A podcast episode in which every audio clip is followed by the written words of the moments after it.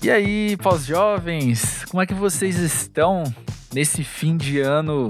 Doideira pensar que é fim de ano, né? É, eu sei que as conversas são meio normais, sei que muita gente deve falar, oh, o tempo voa, né? Já estamos em tal mês. Mas a real é essa, né?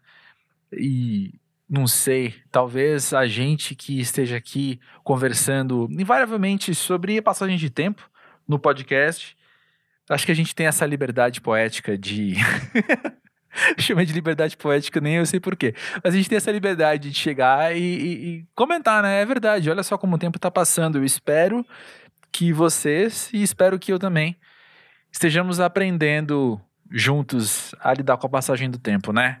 Enfim, já, já comecei viajando, mas é que esse episódio é muito bonito. Esse episódio é muito, muito de coração, saca?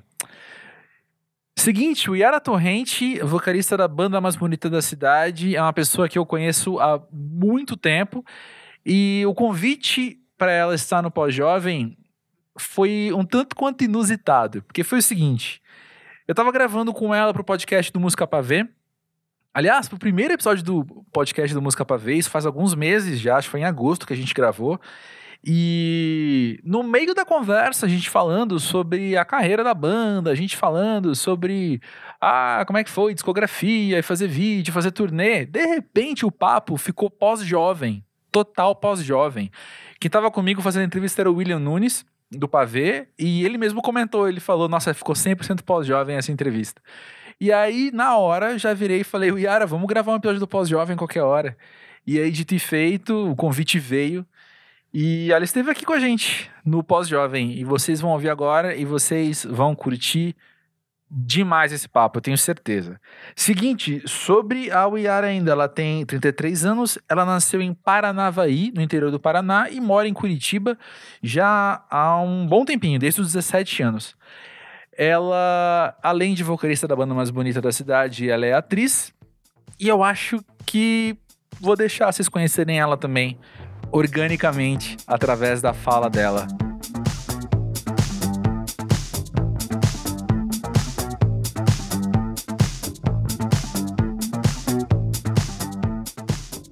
O Yara, diz aí, para você, o que, que é ser pós-jovem?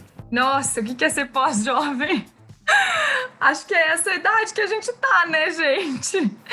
Perfeito. É... Incontestável. É, incontestável. Eu achei muito legal quando eu ouvi essa expressão, porque a gente, eu, né, eu tô com 33 anos. E é meio. É, é jovem, mas não é exatamente jovem, é um pouco depois, né? É, é, uma. É uma sensação de saber mais e saber menos ao mesmo tempo. Saca? Porque a gente Perfeito. já. A gente já tem uma trajetória onde a gente já percebeu coisas, onde a gente já entrou em contato com algum nível de autoconhecimento, né? Então, tem lugares que a gente não repete tudo mais. Ao mesmo tempo, é, é isso. Quanto, quanto mais você caminha, menos você sabe também, assim, né? Digo, você guarda essa bagagem, mas vem o mistério continua, o mistério tá ali. Perfeito. Então, quanto mais você caminha, maior fica a estrada, parece, né? É, é acho que não é, não é menos você sabe, mas quanto mais você caminha, mais você tem para caminhar, porque mais portas você é, abre, né? Aí, perfeito. Perfeito. perfeito. É bem então, isso. você, você consegue, você consegue dizer quando que para você começou uma fase pós-jovem? Ah, eu, foi muito icônico os 30 mesmo. Eu, ah, é? Sabe que eu não sou uma pessoa muito dos signos, é, né, do rolê do, dos horóscopos e tudo mais, mas de fato eu tive assim, começou no 28 ali o movimento que eles dizem, né, retorno de Saturno, assim. Começou de fato nos 28 umas percepções, umas compreensões, que quando eu cheguei no 30 eu falei, tá, entendi. A partir daqui a parada é diferente em vários aspectos, assim, né? Então acho que para mim o 30 foi muito icônico. Então eu sou mais recente, né? Tô com 33, tá recente. Recentíssimo. Bem-vindo bem à fase pós-jovem. É. Não, eu acho muito legal conversar com as pessoas e começar com essa pergunta, porque as linhas do tempo são muito diferentes, né? De cada um. E eu acho muito interessante quando essa resposta vem não atrelada a um fato da vida que de repente aconteceu alguma coisa e eu me percebi diferente, mas apenas rolou, né? É. Apenas sem você prestar atenção em tempo real, talvez, né? Falar, olha que tá mudando, tá mudando, tá mudando. Você só chega a um ponto que você olha para trás, e esse atrás é muito recente. Você olha para em relação a dois anos Nossa, antes, você fala, é, de fato eu sou outra pessoa agora, né? Eu tô de em fato, outro momento e sim. tal. Mas eu acho que para mim, apesar, apesar disso, eu acho que para mim teve também uma coisa de rolar uma situação é, hum. acumuladora, assim, uma situação que acumulou uma série de coisas, de repente isso explodiu e eu olhei e falei, cara, deixa eu fazer essa conta aqui. Daí, fazendo a conta, eu percebi, falei, não, tá errado. O que, que eu tenho que olhar? Para onde que eu tenho que olhar? O que eu tenho que saber sobre mim? Então, de fato, foi um acontecimento que me, que me fez hum. perceber e questionar coisas, né? Assim, teve um pouco Você imaginava... Você falou que você não tem, tem outra relação com signos, etc. Você imaginava que fazer 30 anos seria simbólico? Significaria alguma coisa? Isso assim, novinha. Não, nunca pensei muito nisso. As pessoas falam, é uma idade meio icônica mesmo, né? Tipo, ah, chegou nos 30, parece uma coisa meio a partir de agora você realmente é um adulto e, e é, é Agora não tem isso. volta, é, né? uma, é uma prisão, a gente também não pode pensar é. assim. Eu não tinha essa é. ânsia ou essa reflexão, não, de como seria, de, enfim. Foi meio da hora, uhum. caralho, fiz 30 anos. Pra mim, nem isso, sabia? Não. Eu não tava. Nossa, eu sempre fui muito des desprendido de idade, sempre muito desprendido é. dessas coisas. É. E aí, quando. Ah, não, pois é, 30 anos, não, pois é. E aí, eu não sei dizer quando foi que. Que essa água bateu na bunda pra eu nadar, assim. Sim acho que tem uns 33, 32, de eu parar e falar: caramba, eu tô num outro momento de vida do qual de fato não tem volta, sabe? Aquela sensação que eu tinha quando eu tinha 20 anos, que com 20 anos você é pré-pós-jovem, sabe? Você, você tá naquela. Você não é adolescente, você tem 20 anos. Mas ao mesmo tempo você ainda é super 20 anos, né? Sim. E aí, eu, sei lá, de não saber onde eu ia estar no fim de semana, porque eu tá na casa de alguém, até alguém em casa, a gente já tá fazendo alguma coisa, aí vira noite e tal. E aí eu tinha uns 32, por aí, quando eu falei, cara, isso nunca mais vai acontecer. Ponto. Nunca a gente começa a querer dormir em casa, querer dormir Por na favor. nossa cama. pois é. E então, bom, já que você tocou nesse assunto, fazer turnê sendo pós-jovem é outro rolê também de quando você era mais nova, né? É outro rolê, acho que pro, pro, pro bem e pro mal, assim, né? Tudo, tudo, eu sempre uhum. acho que tudo tem, tudo tem tudo, né? Assim, concordo, tudo tem tudo. Concordo. Eu acho que tem uma questão que eu. É, é, as pessoas vão rir de mim, porque, enfim, eu tenho 33 anos, então, tá, né, enfim. Mas eu sinto, sim, diferença de pique de fazer, porque eu me lembro. Né, total! Né, tipo, total. cara, você tinha uma época, sei lá, 2015, 2000, sei lá, né, com a banda, assim, teve um período que, cara, a gente trabalhava muito, a gente passava, assim, dois dias em casa e o resto na estrada, e, meu, era exaustivo. Hoje em dia eu olho para essa rotina e falo, eu não dou mais conta. Eu não dou mais conta porque, para mim, para minha sanidade, eu preciso voltar para casa. Para mim, não é nem só uma coisa do cansaço físico, que também existe, né, van, aeroporto, cada dia numa cama, mas por uma questão Sim. de sanidade. Eu preciso voltar para casa literalmente e metaforicamente. Porque eu tenho a sensação que a estrada ela é uma coisa muito maravilhosa, porque a gente recebe muita coisa, né? É muito abraço, é muita energia, é muito, mas ao mesmo tempo é um movimento de abertura muito grande. Você está muito aberto uhum. para viver todas hum. aquelas coisas, né? Sim. E eu acho que vai chegando um momento que eu vou ficando espalhada demais, assim, sabe? Eu preciso centrar. Uau. Então, para mim, voltar para casa virou uma questão de sanidade mesmo. Senão eu fico louca, viro uma pessoa horrível. Sabe? Nossa, pergunta viajadíssima que eu vou te fazer agora, porque eu viajei enquanto eu vi você falando isso. Adoro! Você, você acha que nessas trocas com as pessoas te cansa mais te deixar pedaços seus pelo caminho ou reunir os pedaços dos outros em você? Que pergunta boa. Cara, eu, na verdade, acho que é mais deixar pelo caminho mesmo, assim, porque eu vou até contar uma historinha muito rápida, assim, um dia a gente estava no show da banda, sempre tem essa coisa da gente atender o público no final, e eles ficam, ficam, né, muitas pessoas uhum. para tirar foto, para abraçar e tudo mais. E eu me lembro que eu estava fazendo uma turnê que terminava em Fortaleza, a gente estava tipo há 15 dias nesse pique que eu falei, né, muito cansativo assim, e era um último show da turnê, eu estava exausta, exausta, exausta, exausta, e eu cogitei é, pedir para a produção se eu poderia não atender as pessoas, porque eu realmente não tinha condições, eu estava muito cansada, entendeu? Sim. E queria ir pro hotel tomar banho, assim, tomar banho, sabe? Tipo, deitar. Sei. E aí, De repente eles falaram assim: ó, vamos. A gente, eles, vão, eles vão atender em uma hora, talvez, não sei o quê. Deram ali que talvez a gente atendesse em uma hora, a gente desmontou tudo. Quando a gente saiu, tinha uma praça na frente do, do lugar onde a gente fez o show. Tinha uhum. uma fila enorme de pessoas que estavam há uma hora esperando para tirar uma foto. Uh. Entendeu? Uhum. E aí eu olhei para aquilo e falei, cara, essas pessoas só esperaram uma hora para tirar uma foto e me dar um abraço porque elas sentem coisas boas por mim. Elas vão me abraçar e elas vão me deixar coisas boas, entendeu? Então uhum. eu me uhum. agarrei nisso e falei, agora eu vou abraçar mesmo, porque eu estou precisando. eu preciso dessa força agora, entendeu? Então eu Sim. abracei cada uma das pessoas e eu dizia para elas que bom, obrigada. E quando terminou, eu até me arrepia, juro. Eu tava mais, eu tava muito melhor do que eu tava antes, assim, apesar de eu estar tá cansada, de alguma maneira, eu, eu entendi que aquele momento era para receber também um pouco de energia que eu tinha gastado muito, sabe? Sim, assim, então, sim, sim, então sim. eu acho que é, claro, as energias se misturam, né? Muitas vezes as pessoas chegam e te contam histórias super tristes sobre a vida delas e tudo mais. Aí você tem que dar uma negociada uhum. para não entrar também nessa nesse lugar. Mas eu sinto muito é, isso, assim, que eu recebo muitas coisas boas. Então não é, não, não me cansa o que fica deles em mim. Me cansa eu não ter o meu, né? Eu não estar Sim. em mim, eu estar vazia, ou enfim, coisas assim. Você já ouviu falar daquele conceito de que você ou recupera a sua energia na introspecção ou com as outras pessoas? Nunca ouvi falar desse conceito e acho que ele, é, ele existe das duas maneiras, assim. Acho Sim, que... é, eu falei de um jeito também que várias gerações de psicólogos se reviraram no túmulo ouvindo eu falar isso, né? Mas assim, a, a, grande questão é. Uh, a gente regenera a nossa energia. Nossa energia ela, ela, é sustentável, ela é reciclável, né? A gente Sim. vai.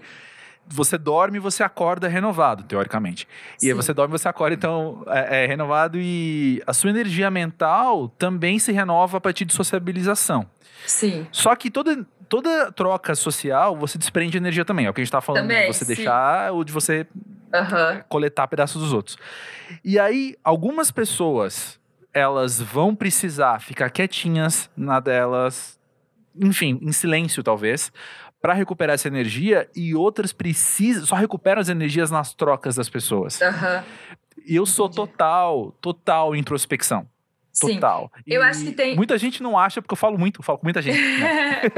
Mas eu total preciso. É, então. Eu, então eu tô ouvindo essa história e me autoprojetando total, assim. Uhum. E pensando de olhar pra uma fila de pessoas e falar, eu topo esse desafio. É, é, é um desafio que você tem que conscientizar. É. Eu estou indo para isso. Entendeu? Eu uhum. vou receber, eu vou me abrir. Mas eu acho também que tem. Uh, quando eu falo que as duas coisas podem existir, é no sentido assim, sei lá, se eu tô numa turnê, vou dar o exemplo das turnês, que é o que a gente tá falando, né? Se eu tô numa turnê de um mês na estrada, eu não vou ter como voltar para casa. Então eu preciso também descobrir que portas são essas, entendeu? Porque assim, eu sou a pessoa que fica introspectiva, que precisa ficar aqui no meu quarto, chapando, cantando, dançando, acendendo incenso, uhum. entendeu?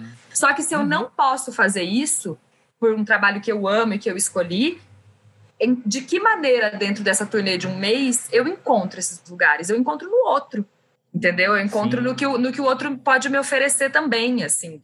E, sem, e, e, outras coisas, né? Outros pequenos rituais, tipo, às vezes eu levo coisas minhas nas viagens para poder também me sentir um pouquinho em casa. Então, eu acho que quando, quando dá, eu com certeza o, o, meu negócio é ficar quietinha na minha, assim. Quando não dá, eu me abro, então, já que estamos aqui, vamos nos abrir para melhorarmos juntos, né? Assim.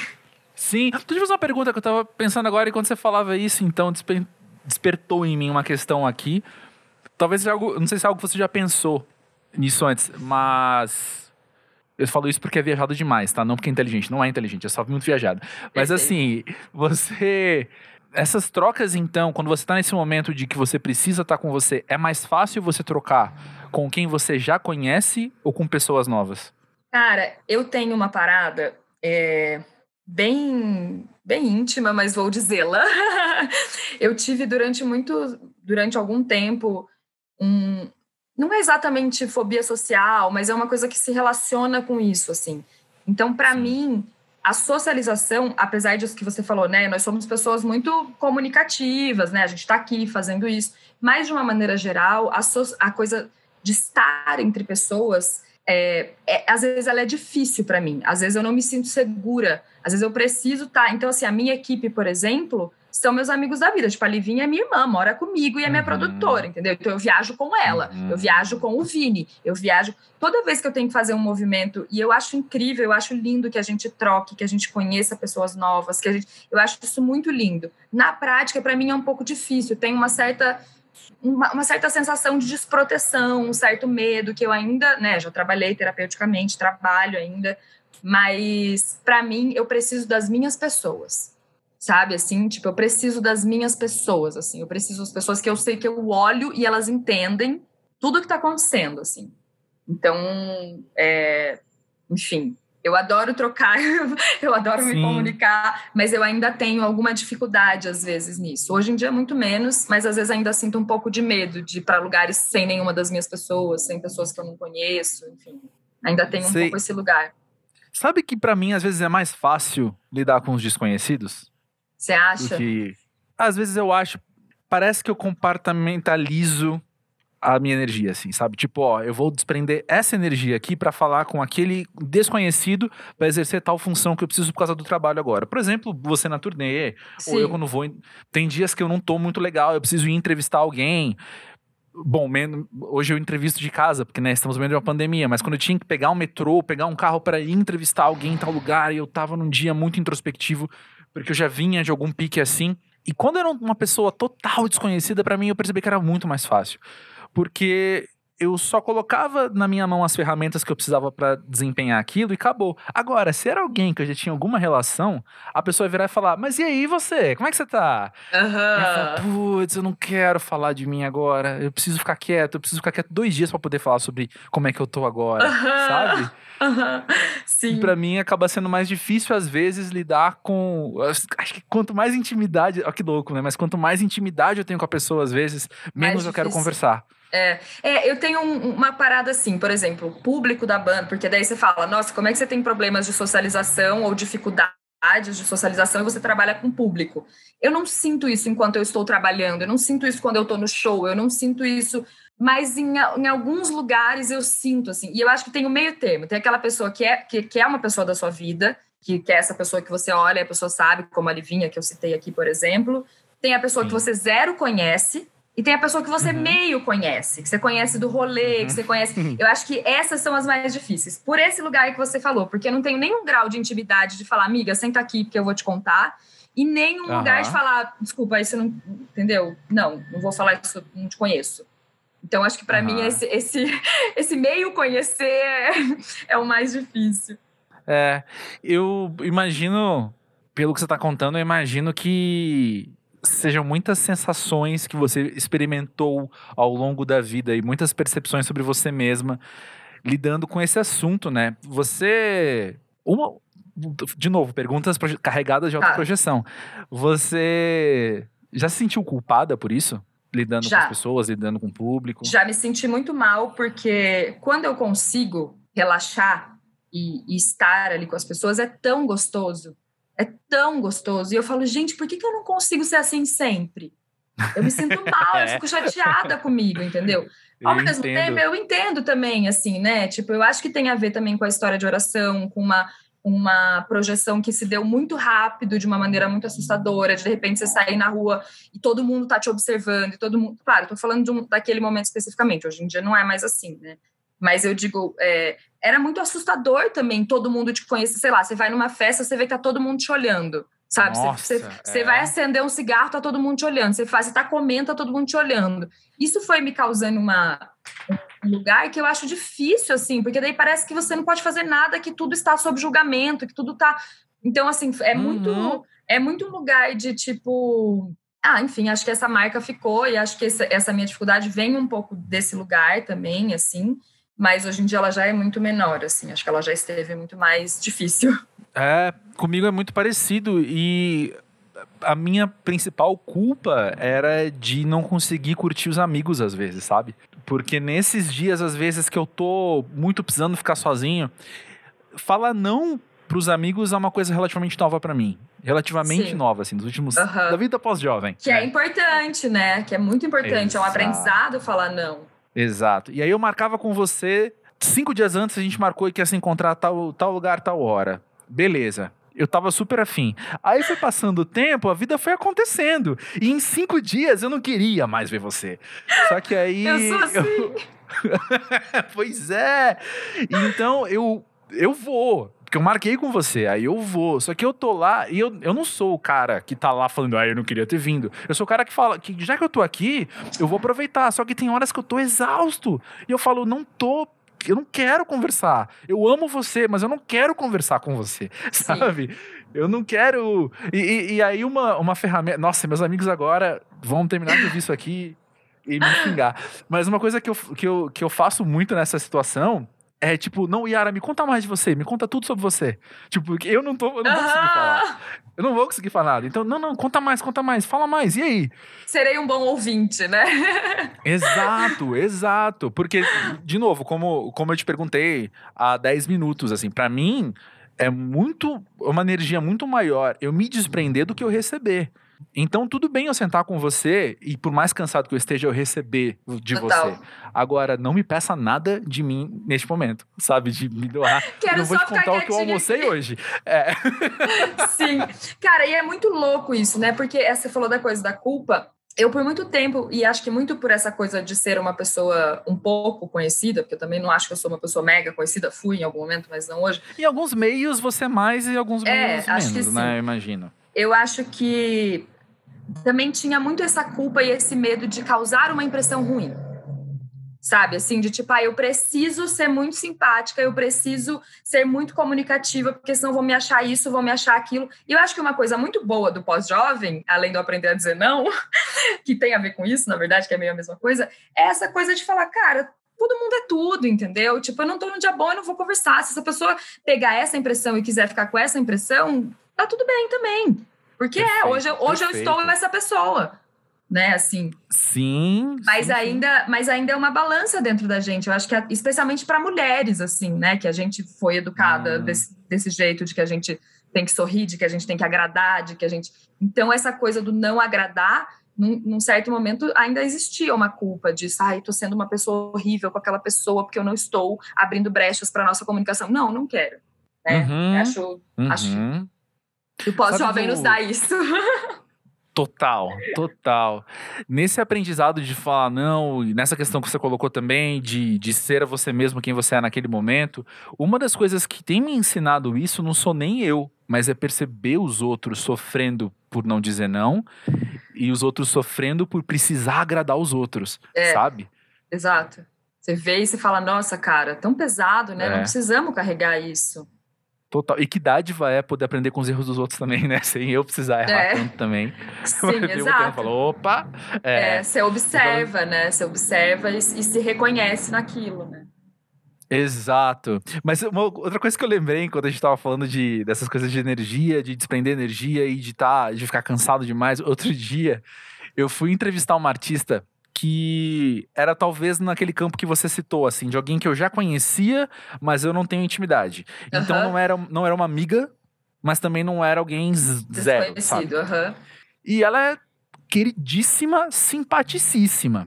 E eu tava num dia neutro. Eu não tava nem muito cansado, nem muito. Muito, enfim. Disponível. é. Aí, beleza. Fomos conversar e ela veio com uma simpatia tão grande que eu me percebi entrando no trem dela, assim, sabe? Aí eu, aham, pois é. E aí? E você. 15 minutos de entrevista, quando acabou, eu tava exausto exausto, yes. pensando, eu não tava num dia para ser simpático, sabe? eu percebi Gastou que eu uma energia, né, assim. Eu, eu abri uma gaveta, peguei de reserva, assim, joguei ali na frente e aí veio o fim, acho que era uma quinta-feira, assim, que aí no outro dia eu só fui dormir pensando, meu, que bom que amanhã é sexta, porque eu preciso, tipo, não fazer nada por um tempo, eu sinto isso, eu sinto um gasto de energia quando a gente tem que fazer esse tipo de coisa, assim. Eu, eu me sinto exausta, exatamente o que você falou. Eu preciso, eu falo exatamente a mesma coisa. No outro dia eu não quero fazer nada porque eu preciso descansar desse esforço que eu tive que fazer para estar presente, né? Para estar ali, assim. Pois é, pois é. E uma coisa que eu já falei aqui no pós-jovem e que eu ainda não. Eu já aprendi na teoria, né? Mas eu ainda não aprendi na prática, que é não olhar para esse meu dia que eu não consigo produzir como uma coisa ruim. Como um luxo. Ah, como exatamente, exa exatamente, exatamente, exatamente. De, não é que eu vou me permitir pegar leve amanhã, é que eu não tenho o que te entregar. É, exato. Eu acho, eu acho incrível ouvir isso, porque eu também vivo processos muito parecidos. É claro que a gente está falando muito do micro, né? Dos, das, das, nossas questões. No macro, as nossas questões. Exato, exato, exato. Né? Mas assim, no micro, assim, eu sempre entendo, eu, eu sempre me percebi muito num tempo muito diferente de como as coisas acontecem, assim, tá? né? Desde hum. assim do horário comercial, a, enfim, e, e, por ser artista também, a gente tem uma rotina muito diferente, né? De horários, de tudo mais. Sim. E eu, isso eu trabalho em terapia, inclusive, a aceitação de que eu tenho um, o meu tempo. É óbvio que eu não vou ser hum. irresponsável, é óbvio que eu não vou deixar de cumprir os compromissos que eu tenho que cumprir, mas, é, sei lá, vou falar uma coisa muito boa. Gente, as pessoas vão me odiar depois desse, dessas falas todas. Ou o contrário, fazer, hein? Ou fazer... agora, agora vai ser a diva sensata mesmo, né?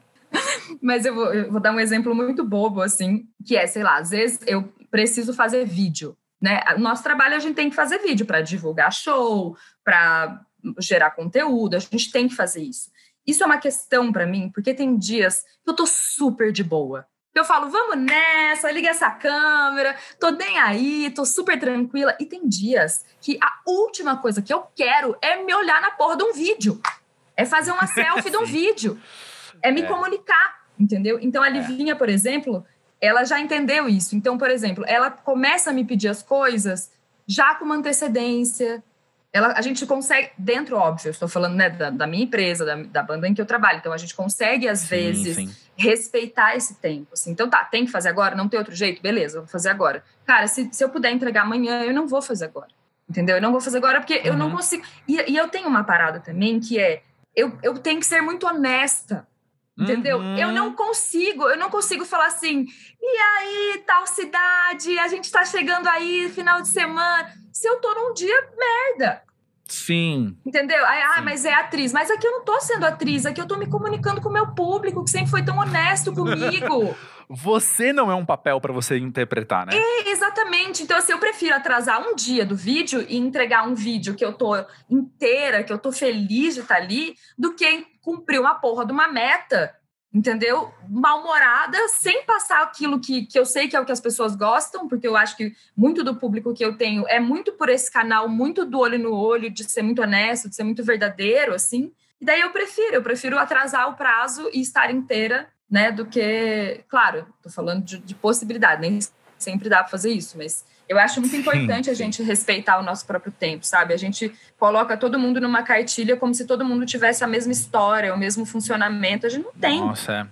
Uhum, a gente é muito uhum. único, assim, né? O sistema corporal de cada um, cada um, o intestino de cada um funciona de um jeito. Exato, exatamente. Entendeu? E daí a gente se sente culpada porque a gente precisa dormir um dia inteiro para poder ter energia para fazer as coisas, entendeu? Então eu também Sim. caio nesse lugar de, meu, não é luxo, meu funcionamento é esse, eu não estou deixando de fazer o meu trabalho, eu só estou sendo mais inteira no meu trabalho. É. Né? Uma coisa que, do quanto eu te conheço, eu posso afirmar é que a gente tem muito em comum essa faca de dois gumes, que é a honestidade. Que é, cara, desculpa, isso é negociável. Eu não consigo não ser eu. É muito difícil, cara. Sabe por quê também?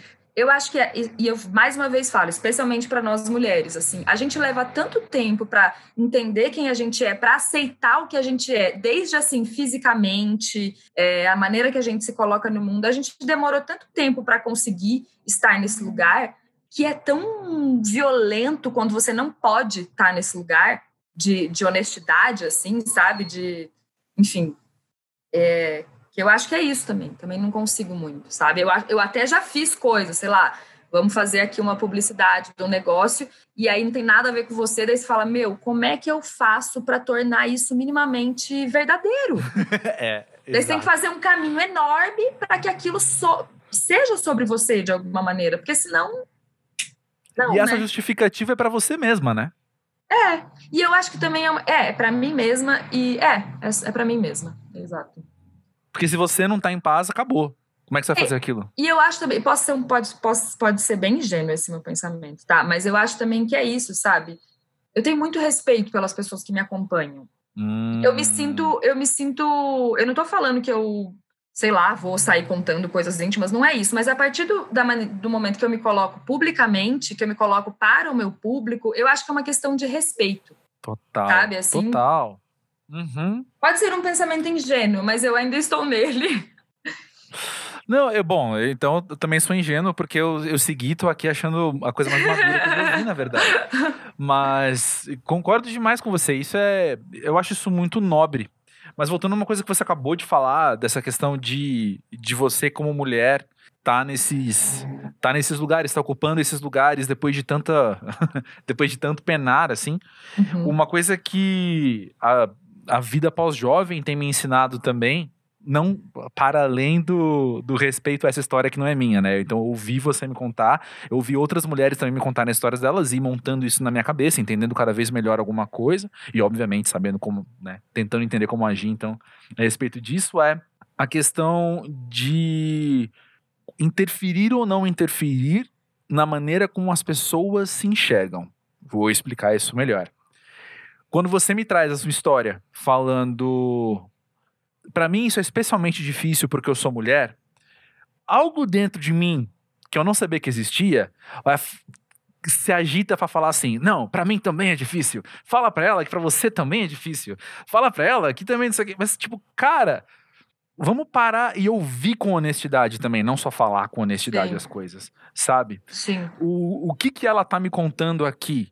Ela tá me contando uma dificuldade que eu compreendo como como partilhada, porque eu também tenho, mas se pá, a minha atitude nesse momento é a da pessoa que quando a Yara fala não consigo gravar um vídeo hoje, vai ver e falar assim, meu, é só um vídeo.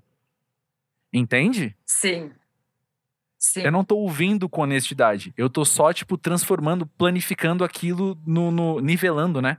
Sim. Dentro do, da minha própria experiência ou da minha própria É. percepção das coisas. Sim. Quando, na verdade, deixa eu- entender a honestidade da Yara enquanto dela, saca? É, eu vi a tá partir da contando história dela, né? A partir da história dela, das Exato. vivências dela. Na integralidade dela. É, eu acho que isso, sim, e a- acho que essa coisa que você falou, é, quando eu digo especialmente para nós mulheres, eu de maneira nenhuma estou deslegitimando o, o seu sentimento ou o sentimento de qualquer homem com essas questões, Tenho né? todo certeza, mundo, todo mundo certeza. tem questões e elas são legítimas, porque cada um tem a sua história. Eu não sei nada sobre você. Eu não sei por que traumas você passou, eu não sei nada. Então, Exato. é óbvio que é muito legítimo o teu lugar, né? O teu lugar de homem nesse, mas é que é sempre mais difícil. é isso que É, você sente é. um pouco mais, né? Assim, É. não é deslegitimando, é só que é diferente mesmo, porque a opressão é em cima, né, das mulheres. É. Então, é muito mais difícil se amar e se aceitar quando existe uma puta opressão em cima de você. é, enfim, te dizendo que nada disso serve. E eu tô falando ainda no meu lugar de privilégio de mulher, né, dos privilégios de mulher branca, de tudo isso, assim, nem. Então, é, é legítimo. Que também é assim. algo que você vai aprender ouvindo honestamente as Total, experiências total. dos- das outras. E eu acho também que isso também cai é, na questão do julgamento, né? A gente tem muito, e é natural, não estou falando disso como uma coisa maldosa, acho que tem julgamentos que são, vêm de movimentos e sentimentos ruins, mas tem julgamentos que são muito instantâneos. Então, assim, por exemplo, eu já ouvi de Uhum. pessoas que eu amo, de pessoas próximas, ah, é só um vídeo, porra, é só um vídeo, né? E, e- e é genuíno essa, essa sensação da pessoa, porque ela tá dentro da história dela, ela não tá dentro da minha história, né? Então, Uhum. nessa coisa de observar o outro também, eu tenho feito muito esse exercício, assim, de quando, é claro, tem coisas que não dá para não dá para relativizar, né? Tem coisa que não dá para relativizar e pronto. Total. Mas muitas vezes quando as informações chegam em mim, a primeira coisa que eu penso é, eu não sei nada sobre essa pessoa. Não sei por que Ah. coisas ela passou, eu não sei que dores ela tem, eu não sei quais dificuldades ela tem, eu não sei o que que faz, que medos fazem que ela aja dessa maneira. E claro, né, não vamos em coisas que não se justificam, né, obviamente, mas Sim, sim, sim. eu acho sim. importante a gente também acionar esse lugar do, cara, eu não preciso julgar, não me cabe, sabe? Enfim. Uhum.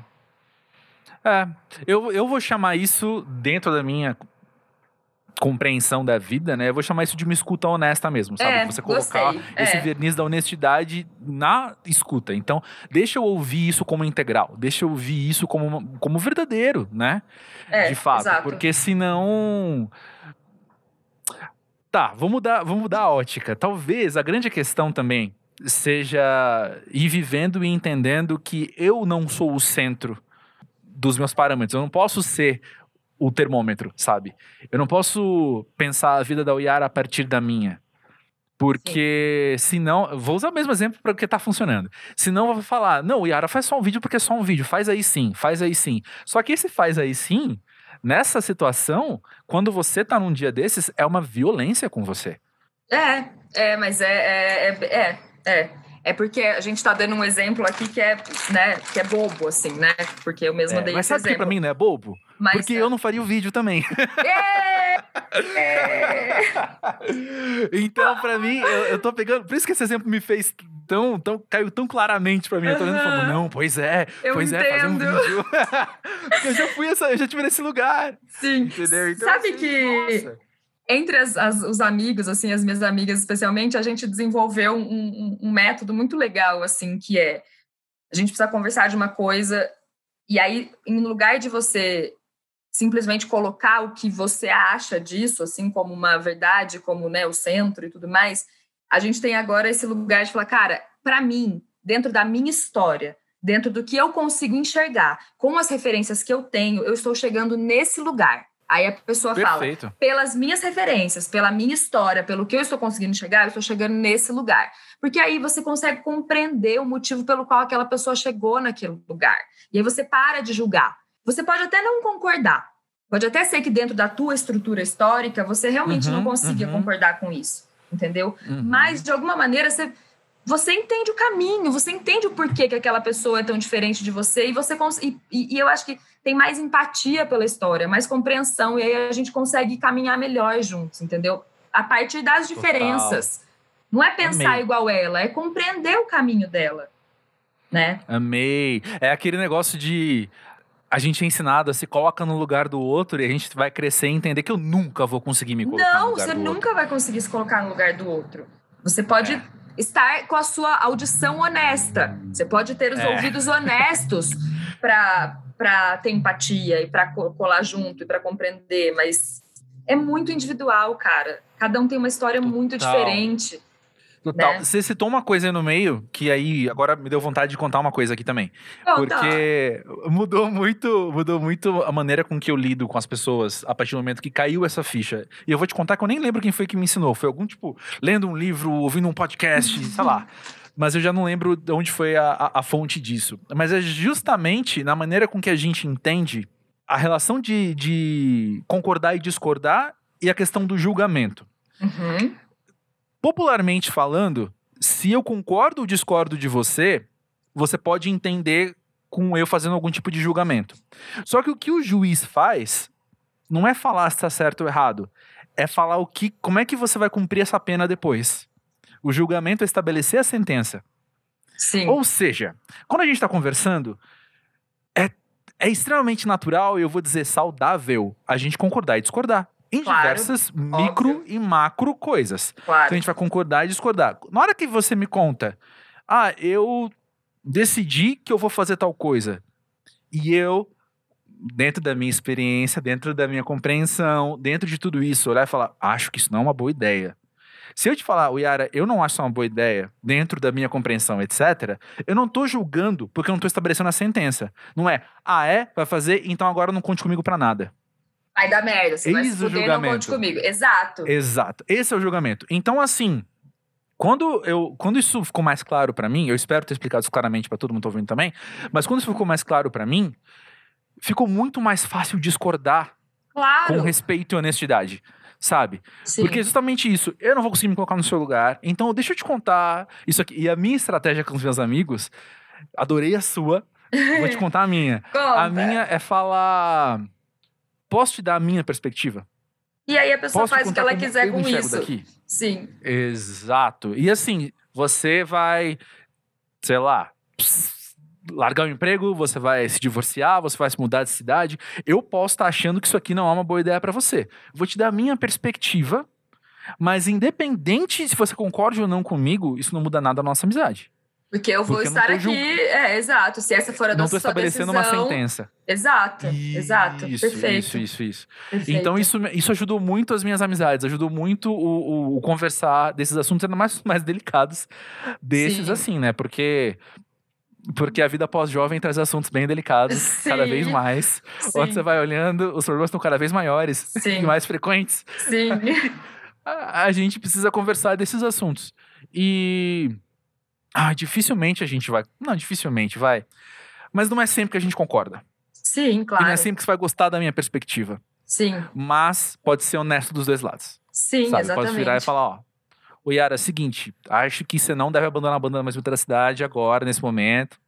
sei lá, Sim, aham. Chutando. Você não deve pintar sua parede de vermelho ao invés do roxo. É, o quarto dela é roxo, tá vendo aqui? Sim, E.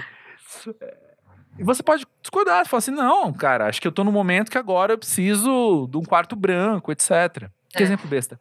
Mas a questão é que. Você, tudo bem você discordar da minha discordância, sabe? Tudo bem a gente continuar achando, tendo Sim. visões diferentes. sim, E isso não altera nada entre a gente. sim, Porque ninguém estabeleceu uma sentença. sim. E eu tive problema. Eu já, bom, aí também já são outros 500.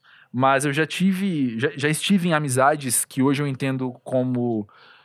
Como tóxicas, como abusivas, nas quais o discordar era colocado em paralelo com o julgamento. Entendeu? Sim. Se eu falo, ah, Como uma coisa não dura, legal o né? que você fez. É. Acho que isso aí não tá legal e tal. Eu, eu, eu não acho isso bom. Eu tava sendo um Danoso. carrasco. Sim. Entendeu? Quando na verdade, meu, a gente vai discordar. E tem coisa que você vai fazer, o Yara, que eu vou falar isso aí, acho que não é legal, não. Eu acho também, sabe, tem uma questão de delicadeza. Eu acho que assim, tem Uhum. é, uma- é muito delicado, assim, por exemplo, não sei se estou viajando demais, mas assim, às vezes eu sinto, sinto em mim, sinto em outras pessoas, que a gente também tem muito uma necessidade de dar a nossa opinião, de dizer o que, que a gente sente diante daquilo, o que, que a gente acha diante daquilo. E eu já certamente fiz isso com pessoas, já fizeram comigo. Já tem momentos que, assim, eu não, eu não quero ouvir o que você acha. Uhum. Eu só quero que você me acolha. Nesse momento, eu estou muito Uhum. fragilizada e eu quero só que você me acolha. Você consegue fazer isso? Você consegue estar aqui só me ouvindo, me dando colo? Massa. Que é Porque o oposto do julgamento, né? é, é, porque eu acho que às vezes falta essa delicadeza de percepção, entendeu? Será que eu preciso falar o que eu acho nesse momento para essa pessoa? Às vezes não precisa, entendeu? Às vezes é isso, às vezes ela tá só ali no fluxo de pensamento, precisando pôr para fora. Aí se a pessoa vira para mim e fala: "Eu gostaria de te ouvir. Eu gostaria que você me dissesse o que você acha. Eu gostaria de saber como é que essa história ecoa em você". Aí você fala.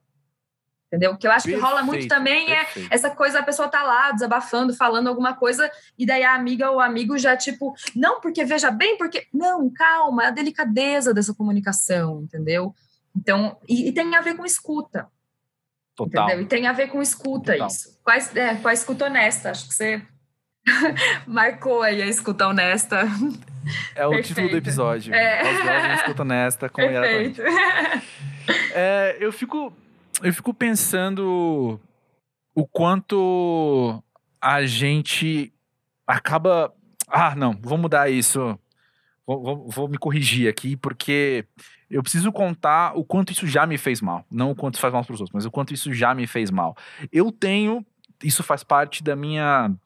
Da minha composição como ser humano, de como o meu cérebro funciona, da minha personalidade, de que eu tenho uma dificuldade de chegar pra você e contar tudo que está no meu coração. De contar pra você Hum. tudo que está na minha cabeça agora. Com a cabeça até consigo, mas no coração é mais diferente. É mais É. difícil. E aí, o que já aconteceu muitas vezes é eu che... quando, quando tá num ponto em que eu preciso então transbordar pra outra pessoa, e eu viro pra um amigo meu e falo, cara, então, tá acontecendo é tal coisa, isso tá, tipo, me pesando a alma. E a resposta da pessoa é, como assim? Imagina! Não! Deixa isso pra lá. Deixa pra lá. Esse é o momento que o, o- como é que como é que chama isso? Não sei. Mas o meu a parte mais defensiva dentro de mim vai virar falar: "Tá vendo? É por Ninguém mandou não sabe." falar. Uhum. É. E aí é, É. mal acima do mal, sabe? Sim. Eu acho que tem. esse- Eu sempre acho que tem dois lados, né? Ou muitos lados. Perfeito. Perfeito. É, acho que tem. é, Sim, é, é, uma coisa, essa coisa, essa palavra, né, que virou tão clichê, mas o acolhimento eu acho que é uma palavra muito foda nesse sentido. Porque se alguém se expõe ao ponto de querer contar uma coisa muito íntima, você não pode virar para essa pessoa e deslegitimar ou diminuir o que ela está sentindo. Né? Isso é o que eu acho, assim. Por outro lado, tem uma coisa que eu vi na Mulheres que Correm com os Lobos, que, que ela fala sobre matar a mãe boa. Que também é esse lugar que você quase acaba entrando num vitimismo, às vezes, assim, sabe? Não num vitimismo exatamente, mas assim, você tá tão imerso na tua questão e, e tão imerso, tão imerso, daqui a pouco você tá com dó de você, de estar tá nessa questão, e aí isso vira um grande. Então, assim, eu acho que às vezes também é importante que alguém chegue com delicadeza, te ouça e te diga, mas veja, talvez você esteja, desman né, esteja botando muita energia nisso. Por que, que você não bota, pausa esse assunto e bota uma energia nisso aqui? Porque de repente isso aqui vai te fazer ver coisas que dentro dessa, é, dessa aglomeração emocional você não está conseguindo ver. Então eu também acho uhum. importante o amigo que o amigo que é, percebe, um amigo, né, uma pessoa que é muito íntima, que te conhece, que uhum. percebe que, que talvez você esteja cavando esse buraco demais, assim. Acho importante perfeito, isso. Perfeito. Mas, mas não nesse lugar do, ai, para com isso. Não, eu entendo, eu entendo sim, né? É, entendi que você me disse que isso tá difícil e tudo mais, mas talvez seja a hora de pausar isso e para uma outra coisa, porque senão você vai parar de enxergar as coisas, sabe? Então, também é, é acolhimento. Outra perspectiva. É outra perspectiva Total. que também depende da, de, da delicadeza e da escuta honesta. Total. Então tá. Então é o seguinte: depois de meia hora falando sobre uh! isso, inclusive, que meia hora? O que a gente tá querendo dizer também, no subtexto de tudo isso, é: vamos escolher bem com quem a gente se relaciona. É, exato, exatamente. Exatamente. Muito sobre isso. Eu acho Como que, que as suas amizades mudou da juventude para pós-juventude? Cara, eu acho que é uma a coisa da sensação de estar segura, sabe? Eu acho que a gente vai ficando pós-jovem e a gente vai entendendo quais são as nossas relações seguras. Quais são as pessoas uhum. que você vai poder falar uma coisa e ela vai reagir dessa maneira? Quais são e isso assim, né? Tanto da, da gente para os nossos amigos quanto a gente como amigos, né? Assim. Perfeito. Então, uhum. é, eu, eu acho que sim, hoje em dia eu conto nos dedos as pessoas que eu tenho mesmo na minha vida, mas são pessoas que eu sei que eu tenho. Que eu sei que eu posso hum. sentar e conversar e abrir e, e, e, e mais uma vez vou dizer talvez entre as mulheres, acho, na verdade, talvez não, eu realmente acho isso, que entre as mulheres esse lugar é muito melhor da conversa, sabe? Tipo, hum. acho que os meninos têm muito. Posso estar generalizando, estou, então me desculpem aí os que não se encaixam nisso, mas acho que os meninos, de uma maneira geral, por toda essa questão de dificuldade de falar das emoções, de nunca poderem falar sobre isso, de nunca poderem ser, né, serem livres nesse sentido, assim, é uma conversa. Ah, pô, tô meio mal, terminei, porra, vamos tomar uma cerveja, cara, vamos para uma festa, vamos. E é válido também, é importante também, mas eu sinto que as conversas entre as mulheres, elas são muito profundas. É muito uhum. profundo, entendeu? Tipo, uhum. a gente vai uhum. nas camadas mais e abre mil possibilidades, e quando a gente vê, a gente tá três horas ali falando sobre as emoções, sobre o que a gente sente, sobre onde pôr essa porra toda, sobre. Então, é, acho que nesse, nesse sentido, a gente consegue mais, assim, né? Falar, expor e entre nós, entre nós mulheres. Sim, sim, eu observo algo muito parecido mesmo, viu? E como homem que conversa sobre os sentimentos, não o tempo todo, não com qualquer um, etc. Sim, como já deixei claro sim, aqui hoje sim. também, né? É, eu acho que homens que falam sobre sentimentos encontram homens que falam sobre sentimentos. É, sabe? sim, perfeito. Uhum. as amizades vão se agrupando nesse nível assim. Uh, aconteceu uma coisa extremamente interessante ao, ao, ao, ao, meu ver, né? Pelo menos, pode ser que quem vai ouvir achar idiota, mas esses dias, é muito recente isso, tem tipo quatro dias que aconteceu isso. É, um amigo, eu lembrei esses dias de um amigo do passado. É. E aí eu fui mandar uma mensagem para ele, aí eu entrei no WhatsApp, fui ver, a foto dele era tipo um moleque de 12 anos. Aí eu falei, putz, ele perdeu o número, né? Já uhum. não tem o número dele, perdi o número dele, já tá em outro número. Bom, faz anos que a gente não conversa, uns 5 anos que a gente não se falava. Beleza, bola pra frente. Passou duas, três semanas, chega um número desconhecido, uma mensagem para mim. Era ele. Uau! Mandando um oi porque achou meu número, assim. Genial. E a gente passou os últimos quatro dias dando conta dos últimos cinco anos, contando muita coisa. Mas uma das coisas que ele mais falou para mim foi: eu não tinha com quem conversar disso, eu não tinha com quem conversar disso, eu não tinha com quem conversar disso. Sim. Porque nessa. Ele não tava conseguindo se agrupar com amigos que estavam naquela mesma língua que ele naquele momento. Sim. Sabe? Na mesma disponibilidade, né? De falar, de ouvir, de. Enfim. Sim. É, porque eu, eu penso que eu também não dou conta de muita coisa que podem vir trazer para mim. Porque isso não sou eu como homem, mas eu como gente, sim, né? Na sim, verdade. aham.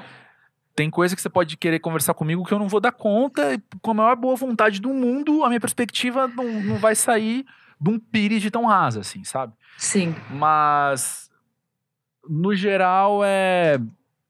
É delicado, né? Quando a gente olha pros nossos amigos e, e vê que eles não são suficientes pra gente em algumas coisas, né? Mas ninguém é. Eu ia falar de um jeito até mais agressivo que isso. Aí eu pensei bem e falei assim. É, ninguém é. Ninguém é, né? E, eu, e, e tem uma coisa que eu acho que tem a ver com aprender a falar não, que a gente estava falando no começo, que também foi um aprendizado bonito entre as amigas, o meu grupo de amigas, que é, às vezes a gente não pode mesmo. Sabe? Às vezes já aconteceu da amiga ligar e falar, cara, preciso de você, tô tendo uma crise de ansiedade, tô não sei o quê. E eu tá num momento que eu não posso, ou porque eu também não tô bem, ou porque eu finalmente tô conseguindo realizar uma coisa que eu batalhei muito para realizar. Eu sei que ela não está sozinha, eu sei que ela tem outras pessoas, então eu digo para ela, cara, sinto muito, foda. Nesse momento eu não consigo falar com você. A hora que eu puder, eu vou te dar um toque, a gente vai conversar. Então, acho, eu acho que isso faz parte da manutenção de honestidade mesmo. Porque senão a gente vai falando sim, vai falando sim, vai falando sim, em momentos que a gente quer falar não, e daqui a pouco você não quer olhar pra pessoa. E você nem sabe o porquê. Uhum. Você nem sabe porque você Uhum. fala, ai, tô super indisposta com essa pessoa, tô de saco cheio dessa pessoa. E na verdade, não tem a ver com ela, tem a ver com você não ter colocado o seu verdadeiro desejo ali sobre aquela situação. E aí você vai acumulando um monte de Uhum. coisa. Então, eu acho muito saudável também. Você falar, amiga, hoje eu não posso. Não, Infelizmente. concordo 100%. E também acho saudável quando a gente se entende como insuficiente de um jeito mais subjetivo mesmo, sabe? Tipo, Riara, não. Acho que o que eu tenho pra te oferecer não é É. o suficiente. É, exato, exato. Não é. não tem a ver com minha disponibilidade, não tem a ver com minha atenção, não tem a ver com a minha honestidade também, não. Não, sabe? tem a ver Na- que eu não tenho na te fala. oferecer isso. E também esse lugar, assim, de tipo, às vezes você quer ajudar uma pessoa e a pessoa não quer a sua ajuda. Porque ela tá vivendo o processo É. dela e para ela é importante fazer isso ou com outras pessoas ou sozinha. Também bate um sentimento de, cara, como assim eu não sou capaz, eu não sou o suficiente para ela nesse momento? Não. É. É. É, eu já me ofendi muito, sabe? Até Eu- quando eu percebi que os outros também não eram suficientes pra mim, muitas vezes. Eu, uma eu vez- falei, é, né? É, uma vez, eu vou- contar outra história íntima. Uma vez eu tava numa relação, é, tava com um namorado, e eu comecei a ficar muito insegura porque ele tinha muitos, é, ele tinha muitos interesses por assuntos que eu não sabia falar sobre ou que eu não, não conseguia ali. E por isso ele né, tinha outras pessoas para suprir esses lugares. E eu ficava me desdobrando em mil, tentando ter essas características, tentando, então eu vou estudar sobre isso, então eu vou fazer isso, porque eu queria que ele estivesse comigo falando sobre aquelas coisas. E uma amiga muito maravilhosa olhou para mim e falou assim: "Cara, isso é um peso que você carrega. Se liberta disso. Você não vai ter todas Uau. as coisas." E foi tão importante, porque eu realmente tirei um peso. Eu falei: "A minha relação com ele é nesse canal. Eu não vou suprir tudo. Eu não vou ser o suficiente como ele também não é." Né? Então é, é importante porque a gente tira pesos da, da- da gente quando a gente se coloca nesse lugar também de insuficiente, né? E dá uma outra leveza pra namoros. E dá outra leveza, exato, exato, é horrível, Não vira é uma porque- prisão, né? Vira uma prisão. Ah, Graças a é, Deus, tô imagina falando de uma. Yara antiga. é, não, pois é, mas pós-jovem é, é isso mesmo, É né? A gente perceber. precisa entender. O, o- eu, eu sou o pós-André Felipe de tempos atrás, né? exato, exato. E porque nisso também, essas expectativas das pessoas suprirem a gente, é, é aquela clássica perspectiva de você não conseguir namorar porque ninguém te supre todas as suas necessidades. Pois é, cara, ninguém te supre todas as suas necessidades. Não, e, é, e, e, é e, o, e o outro lado também, assim, né? Porque e se fosse o contrário, uma pessoa que quisesse que só eu estivesse, só eu estou, só eu. Não, eu só quero que eu só Nossa. sei falar com você, eu só consigo fazer com você. Eu só, cara, é insuportável. Você, você vira uma simbiose, é. você vira a pessoa, né? Então não é bom. Não é bom nem na amizade, nem nas relações amorosas, nem. Não é bom. Não, não mesmo. Mas para acabar então, ah! para acabar este episódio de hoje, a, a parte 1. O que, que você. Quando você olha para o Yara de pouco tempo atrás, assim, relativamente pouco tempo atrás, 10 anos talvez, não sei, né? Qual o maior carinho que você tem por ela? Nossa, o maior carinho. Tão mais fácil listar as, as chateações, né, que a gente tem. É, mas para acabar eu falei, vou ser difícil. Que lindo, que lindo essa pergunta. ah, eu acho que o maior carinho que eu tenho por ela é o fato de de mesmo com tantos medos, com tantas inseguranças, ela continuar acreditando, continuar confiando sabe? Aquela coisinha que fica lá no fundo do coração, que tem um monte de medo, que chega e vai botando um monte de coisa em cima, um monte de coisa em cima, mas lá no fundo você fala, velho, eu tô no caminho certo, eu tô, eu acredito, eu confio, foi, é isso que eu vim fazer aqui, é isso que, tipo, esse lugar da, da confiança, da trajetória, do caminho, assim, sabe?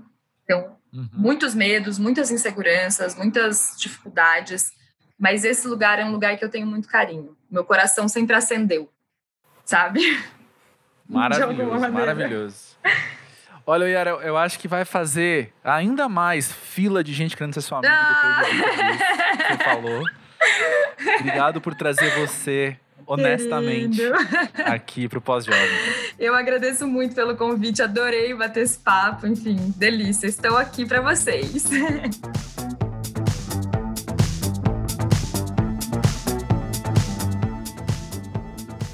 Olha, depois desse papo todo, eu acho que só tem duas coisas que vale a pena ser ditas aqui. A primeira é, tenho certeza que, como eu disse, vai fazer fila na porta dela de gente querendo ser amigo dela. Já tinha antes, né? Imagina agora. E a outra é, como foi feliz a gente poder falar sobre sociabilidade, poder falar sobre escuta, sobre escutar o outro. Porque isso foi tão orgânico, né? Para variar, a gente chega aqui no Pós-Jovem sem roteiro, sem pauta, sendo a gente, vamos bater um papo e vamos ver o que acontece. E as conversas vão se encaminhando para onde elas devem ir naturalmente, assim.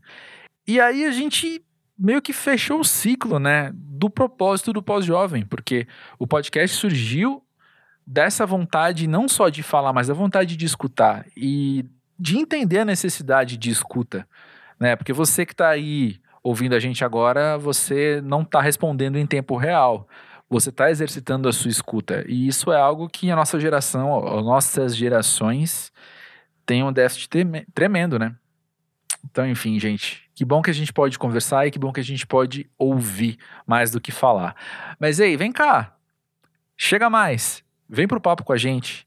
Quero muito ouvir o que você tem para dizer, eu quero muito ouvir a sua resposta ao que você tem ouvido aqui no Pós-Jovem, como você tem vivido mesmo, como que você tem aprendido. De novo, repetindo, que ano doido e como passou rápido. A Thier, vou falar de, segunda vez que eu falo do podcast Música pra Ver hoje aqui, mas a Thier falou numa entrevista no podcast uma coisa que foi muito interessante. Ela falou que esse ano não passou não, como é que foi? Esse ano passou muito rápido, mas ele não existiu. Alguma coisa assim. A, a, minha sensação é bem essa, né? Como é que vocês estão lidando com a passagem de tempo? E como é que vocês têm lidado com o exercício de escuta? Ou talvez a sua história seja outra. Talvez você precise aprender a falar mais. Não sei. Mas eu tô curioso para ouvir. Me conta. Manda no podcast pósjovem.com.br. E lembra de seguir a gente no arroba pós-jovem, tanto no Twitter quanto no Instagram por hoje é isso. Na semana que vem estamos aí de novo com mais um papo sem roteiro, sem pauta, só com coração, só com liberdade poética. Até mais, gente.